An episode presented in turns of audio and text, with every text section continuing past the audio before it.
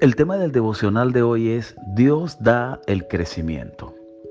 La voluntad de Dios es que la obra que Él mismo estableció crezca. Si trabajas para la obra del Señor, solamente preocúpate por trabajar y hacer las cosas bien para servir al Señor, porque el crecimiento lo da Él. La palabra del Señor dice que el apóstol sembró y Apolos regó, pero el crecimiento lo ha dado Dios. Nos enseña de que debemos trabajar y sembrar, y Dios a su tiempo va a dar el crecimiento.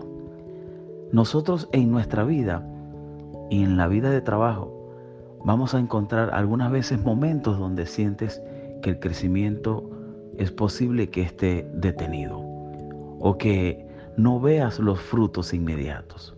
Pero si sigues trabajando conforme a la voluntad del Señor, en un momento, cuando no te des cuenta, ahí estará el crecimiento produciéndose, porque lo da Dios.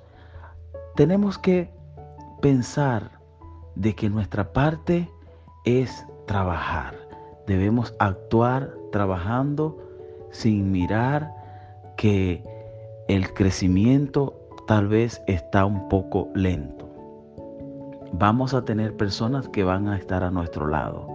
Como dijo Pablo, yo sembré, plantó la semilla, Apolos regó. Es posible que Apolos estuvo ayudando mucho en la obra, pero Dios produjo el crecimiento. Dios es quien produce el crecimiento. El crecimiento viene de Dios porque Dios quiere que su obra crezca. Así también quiere que crezcas espiritualmente. En el momento donde comienzas a creer en Dios, a tener una fe en aumento, tienes que dejar que Dios vaya trabajando en tu vida. Hay muchas áreas que Dios quiere trabajar. A través de la palabra del Señor encontramos que nosotros debemos ir siempre a la Biblia para que ella nos ayude a crecer y que podamos obedecerla. El crecimiento que da Dios es integral, un crecimiento en nuestra vida espiritual, también en nuestra vida social y en las demás áreas. ¿Por qué? Porque Dios quiere que tu vida esté totalmente bendecida. Dios quiere bendecirte totalmente, no solamente a ti, sino también a tu familia.